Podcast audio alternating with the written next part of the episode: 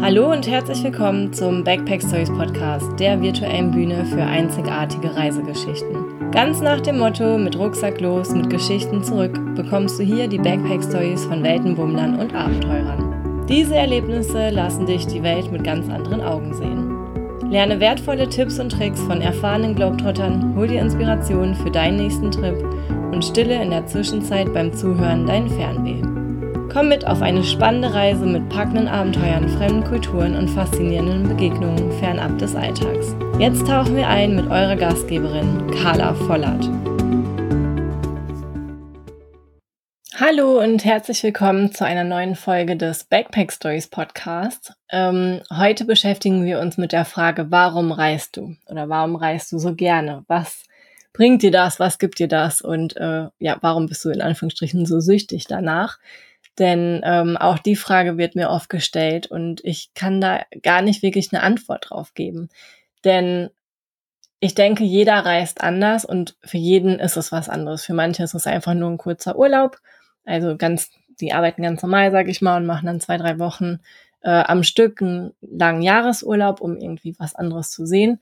Und äh, auf der anderen Seite gibt's Leute, die wirklich Aussteiger sind, die in anderen Ländern wohnen, die viel, viel reisen und ähm, das halt einfach so deren Ding ist, sage ich mal. Und bei mir hat sich das irgendwie auch so dahin entwickelt und das hatte ich ja auch schon mal erzählt. Es fing bei mir an mit der Animation, dass ich ähm, ja zum ersten Mal auf Mallorca stand damals und gemerkt habe, wie cool das ist, wenn man irgendwie am Meer ist und die Palmen und dies und das. Also ich war bis zu dem Zeitpunkt auch noch nie geflogen und hatte die Urlaube meist in Deutschland oder Holland verbracht, was auch absolut schön ist und war.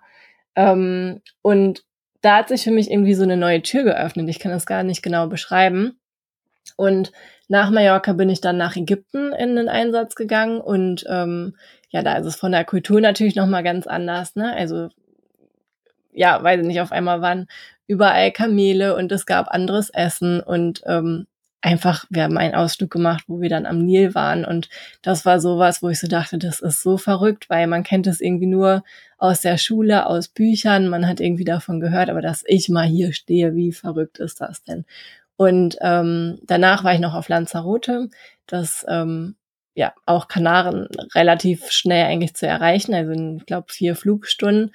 Und dennoch ist es ja, was ganz anderes und man hat wunderschönes Wetter auch im äh, Winter. Und ja, so fing das bei mir irgendwie an und ich kann es gar nicht beschreiben, was es mir gibt, aber ich merke einfach, dass mich das glücklich macht und dass ich sehr viel von der Welt gesehen habe, mittlerweile ja bestimmt 50 Länder und dass ich aus jedem Land mir auch irgendwie was mitgenommen habe und auf jeden Fall auch dankbarer bin für das, was ich in Deutschland habe und ähm, alles so ein bisschen mehr wertschätze, aber auch natürlich sehr, sehr viel dazugelernt habe. Und ich weiß nicht, wie es dir geht, aber ich finde, wenn man irgendwie was in der Schule lernt, sei es Geografie oder Geschichte oder bei mir war es ja auch Thema Sprachen, also ich früher nicht gewusst habe, warum sollte ich Englisch lernen. Ne? Also ich bin irgendwie auf einem kleinen Dorf aufgewachsen und für mich war das total abstrakt, dass ich da jetzt irgendwie eine andere Sprache lernen soll.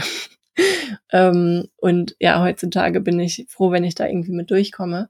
Aber das sind einfach so Sachen, die ich dann selbst erlebt habe und mir einfach nur, ja, mich gewundert habe, wie schön das alles irgendwie in echt ist.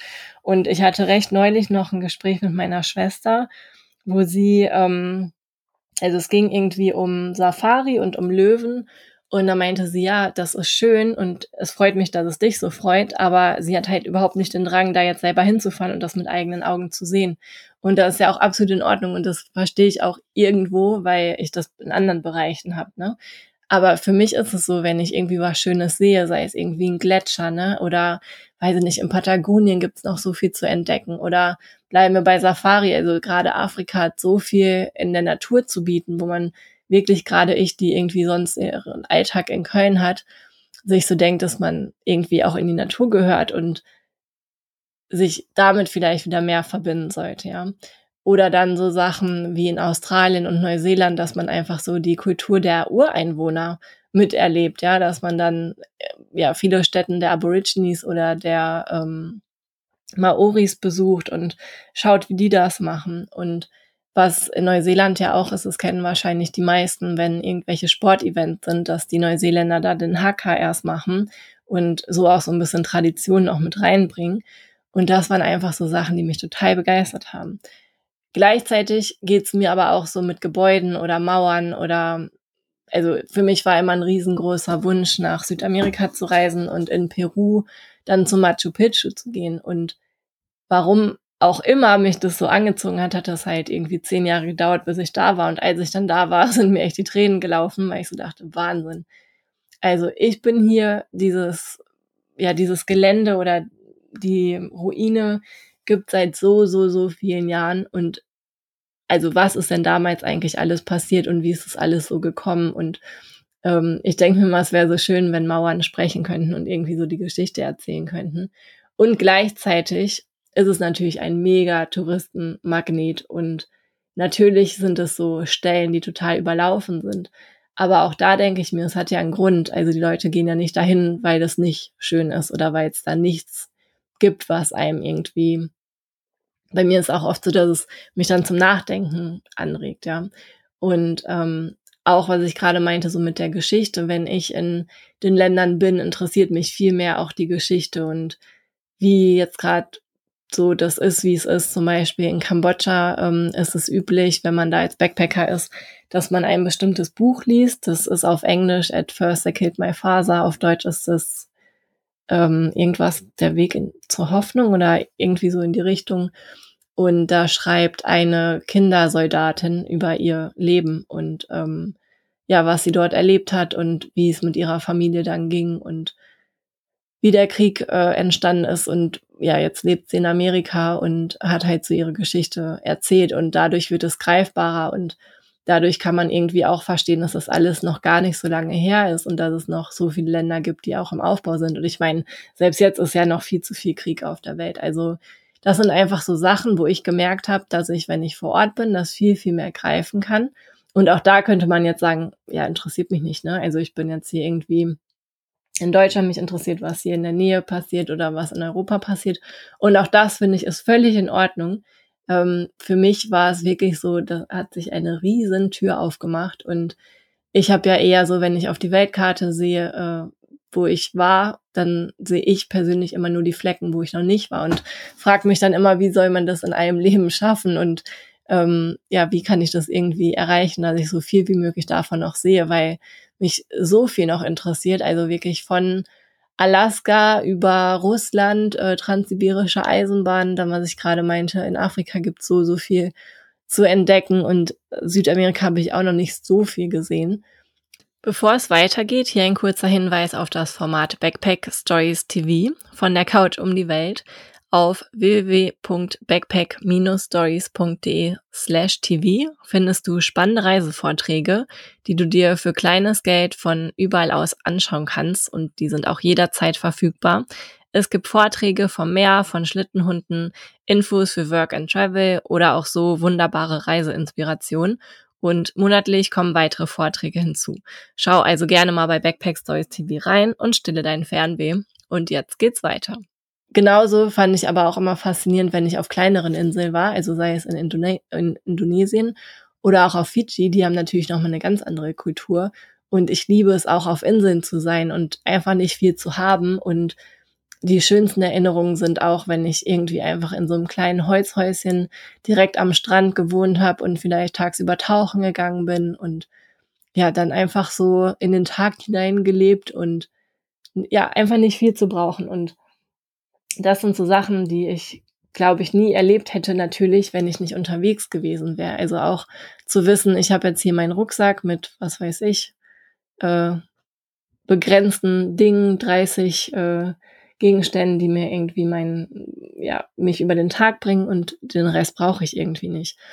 Und äh, was auch wichtig war, wo ich in Südafrika war, in Kapstadt gibt's ähm, Load Shedding, das heißt, dass es geplante Stromausfälle gibt und so mussten wir, weil wir auch mittlerweile ortsunabhängig arbeiten, ich war mit ein paar Freunden dort, ähm, immer genau überlegen, wann arbeiten wir, wann haben wir Strom, wann haben wir Internet und dann merkt man auch, was es bedeutet, keinen Strom zu haben, weil wir dann dachten, ja, dann kochen wir, aber die äh, Sachen wurden mit Strom betrieben.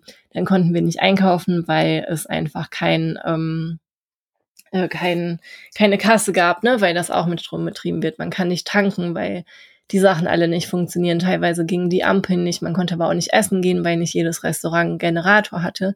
Und dann überlegt man schon, okay, was mache ich denn jetzt in der Zeit? Und ähm, in Südafrika war es auch so, dass es nicht genug Wasser gibt. Das heißt, wenn man duschen geht, sollte man das Wasser auffangen und damit die Toilette spülen und wirklich beim Zähneputzen ganz kurz Wasser nehmen. Ich meine, das sollte man sonst natürlich auch drauf achten, aber da merkt man einfach, dass es sehr, sehr wichtig ist und dass wir hier in Deutschland einfach im Wasserhahn aufmachen, sogar das Trink, also das Wasser trinken können, ähm, Strom ohne Ende haben, meist ja auch gutes Internet. Natürlich gibt es auch Länder, wo es besser ist.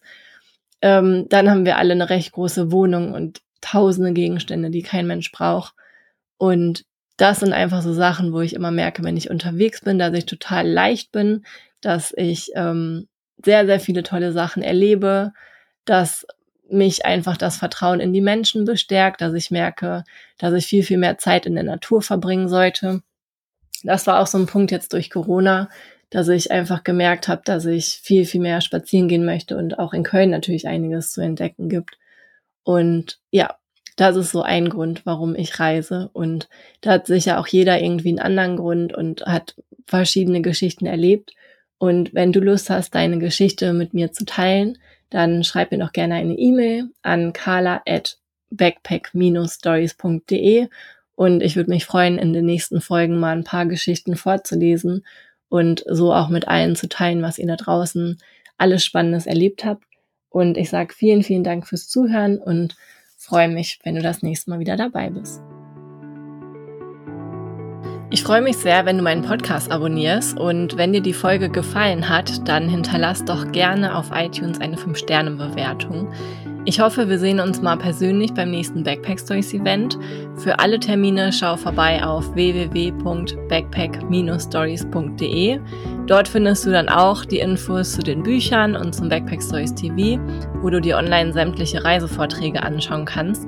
Und ich sage vielen lieben Dank fürs Zuhören, alles Liebe und bis bald.